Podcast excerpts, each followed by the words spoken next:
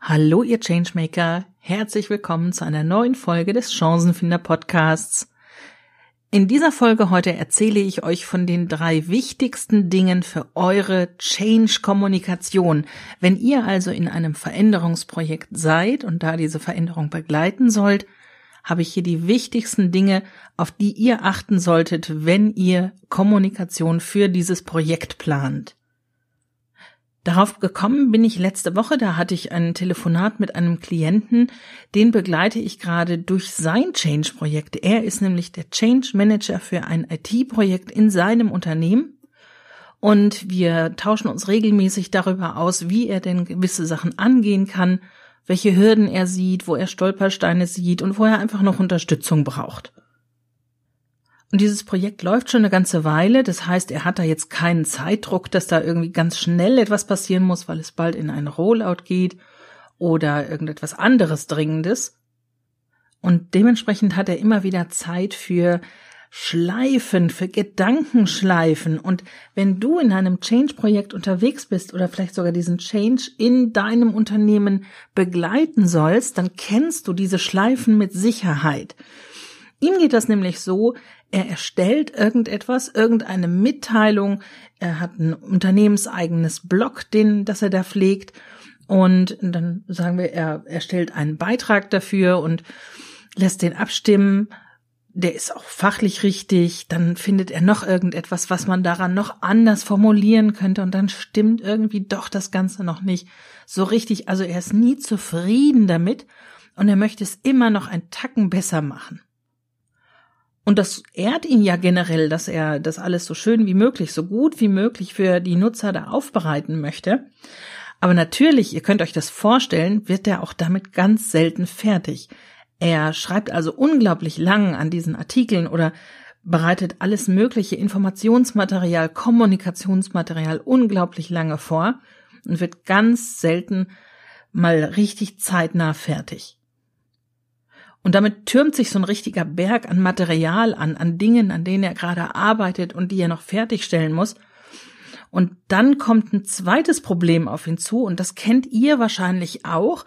Je mehr er daran rumfeilt, je mehr er umformuliert oder neu formuliert, desto unechter klingt jeder ähm, einzelne Satz, jedes einzelne Material, was er da erstellt, klingt plötzlich nach unglaublich viel Marketing, als hätte das eine Agentur getextet und er ist damit überhaupt nicht mehr zufrieden.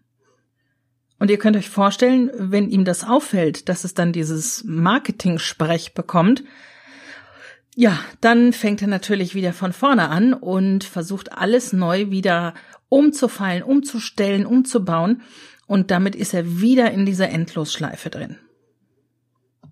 Und damit ist er jetzt vor einiger Zeit zu mir gekommen und wir hatten da Ende der Woche das Telefonat und er sagte mir, dass ihm das Wichtigste sei, dass diese Informationen natürlich richtig sind. Und da konnte ich ihm zustimmen. Das ist natürlich einer der wichtigsten Punkte.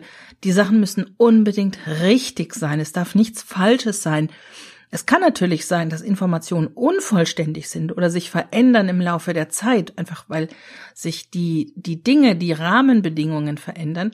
Aber in dem Moment, in dem diese Botschaft gesendet wird, müssen die Fakten natürlich richtig sein. Aber das ist nicht alles und das hat er da gemerkt, weil er eben immer wieder in diese Schleife reingekommen ist. Und deswegen erzähle ich euch heute von den drei wichtigsten Dingen, auf die ihr in eurer Change-Kommunikation achten solltet. Und das sind auch die drei Dinge, die ich ihm genannt habe oder auf die er dann auch tatsächlich selbst gekommen ist. Eines hat er ja schon genannt, richtig müssen die Informationen sein. Und das ist wirklich einer der wichtigsten Punkte, Falsche Informationen dürfen nicht ausgeschickt werden, rausgesandt werden. Der Empfänger einer Nachricht muss sich darauf verlassen können, dass diese Information richtig ist. Denn das ist etwas, was Vertrauen aufbaut. Jetzt stellt euch vor, ähm, eine Information geht raus und die ist nicht richtig und vielleicht sogar geschönt. Also ähm, in manchen Projekten geht es ja darum, dass Stellen abgebaut werden müssen. Jetzt stellt euch vor, es werden nicht 50 Stellen abgebaut, so wie es in der ersten Kommunikation ausgesandt wurde, sondern es werden 500 Stellen abgebaut. Und das ist natürlich ein riesengroßer Unterschied, Wenn das hinterher rauskommt, und natürlich kommt es irgendwann raus, dann ist das Vertrauen dahin.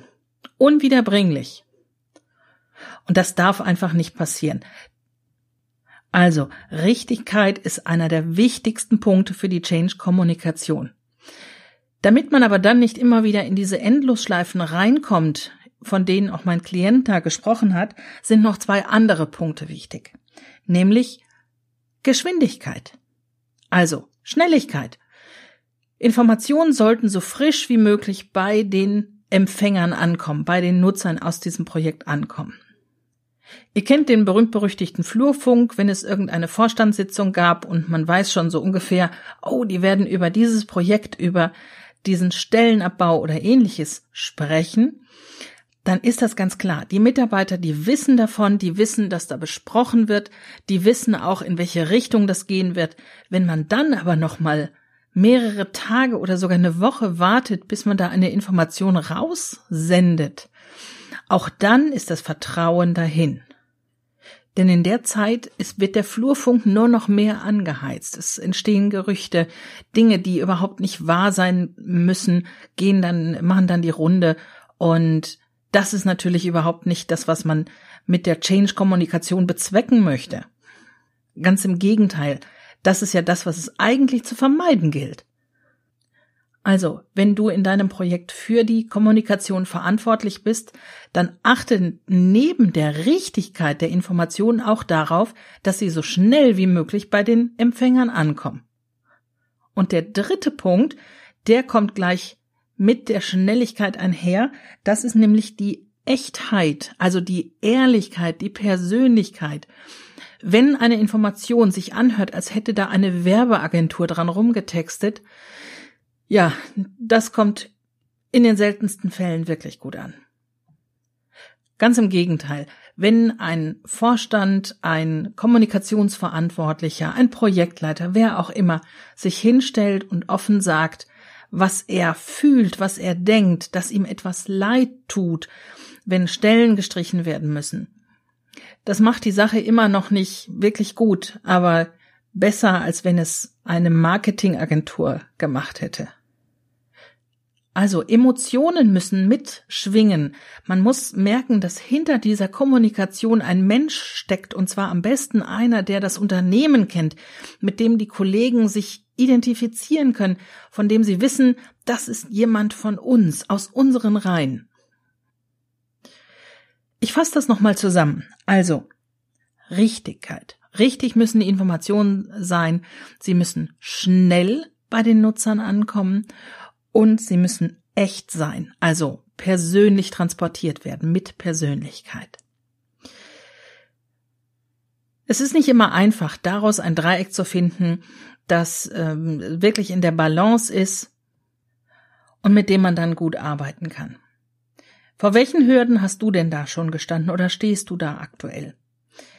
Ich würde mich freuen, wenn du von deinen Problemen, von deinen Herausforderungen erzählst. Wo stehst du gerade? Was sind gerade die Stolpersteine, die du siehst auf deinem Weg für die Change-Kommunikation in deinem Projekt? Schreib mir am besten an podcast.stephanieselmer.com und wenn Fragen öfter kommen, dann werde ich daraus eine Podcast-Folge machen. Ich freue mich auf deinen Beitrag, denn nur so wird der Podcast natürlich noch besser und hat die Inhalte, die du wirklich brauchst, um in deinem Projekt erfolgreich zu sein. Und wenn dir der Podcast gefällt, dann freue ich mich über eine gute Bewertung bei iTunes. Nur so wird der Podcast noch höher gerankt, von mehr Leuten gehört und wir bekommen immer mehr Input dazu, was denn in dem Podcast besprochen werden soll. Das war's auch schon. Ich freue mich auf die nächste Folge und wünsche dir bis dahin eine gute Zeit, viel Erfolg in deinem Change-Projekt und bis bald.